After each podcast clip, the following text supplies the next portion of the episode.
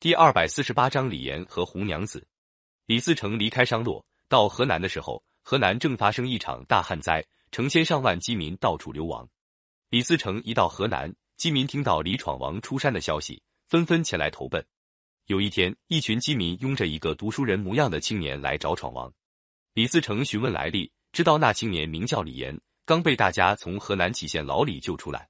李岩本来是杞县地方一户富户人家的儿子。前几年，当地灾荒闹得凶，好多农民断了粮。李岩拿出家里的一些粮食接济断粮的穷人。对于一个富户子弟来说，这样做是少见的，所以穷人们觉得李岩为人不错，称呼他李公子。杞县连年灾荒，穷人已经苦得过不了日子，但是县官照样派差役向穷人逼税逼债。李岩怕逼出事来，去见姓宋的县官，劝他暂时停止征税。还希望他拨出一部分官粮借给饥民。县官对李岩说：“上司向地方派军饷，催得紧，我不问他们要税要租，拿什么交账？再说官仓里的粮食早就空了，拿什么借给饥民？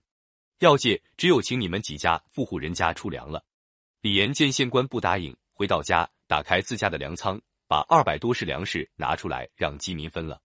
闹饥荒的百姓见李公子肯捐粮，很高兴。但是受灾的百姓多，光李家捐粮也不顶事。有人想个主意，聚集几十个人到别的富户人家去请愿，要他们学李家的样。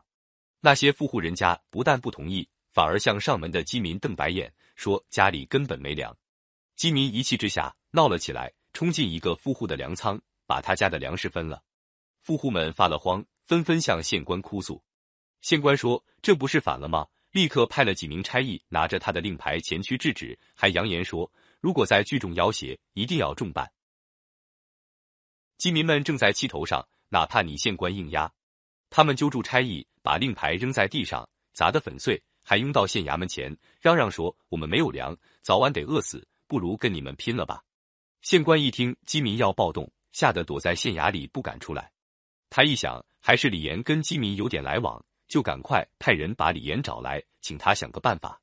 李岩说：“你要不出乱子，只有赶快停止逼债，劝富户人家捐粮。”县官没办法，只好勉强答应。聚集在县衙外的饥民听说李岩已经说服县官捐粮，才平息了气氛。有人说：“大伙先回去吧，要是过几天再不见他们拿出粮来，再找他们算账。”哪料饥民一散，县令就反悔了。他想，不向饥民逼税。虽然解了眼前的急，可上司催起来怎么办？自己的乌纱帽还保得住？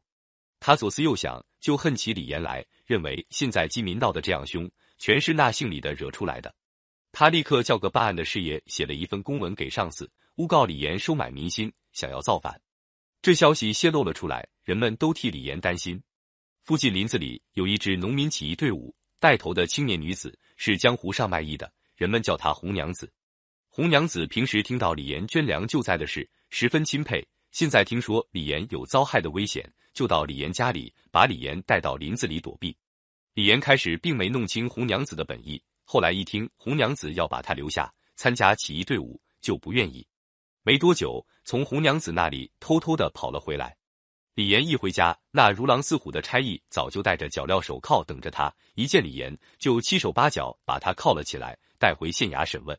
祁县的百姓听到李岩被捕，说：“李公子坐牢，咱们难道能眼睁睁看他受苦，不去救他？”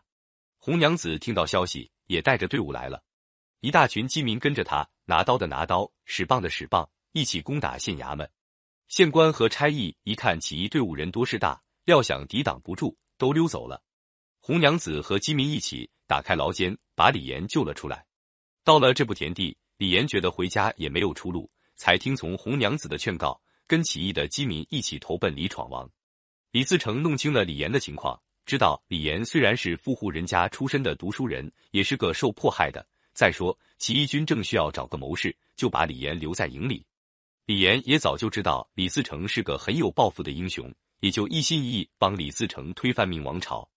起义军队伍壮大以后，李自成着手整顿部队，严肃纪律，还接受李岩的建议。提出均田免赋的口号，李岩派出一批起义兵士，打扮成商人模样，混进官军占领的城里，逢人就宣传李闯王带的队伍是挺讲纪律的，不杀人也不抢东西。人们对官军的杀人抢劫早就恨透了。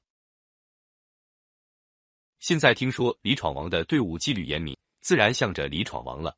当地的农民还传唱着一些歌谣，也是李严编的：“吃他娘，穿他娘，开了大门迎闯王。闯王来时不纳粮，朝求生，暮求和，近来贫汉难求活。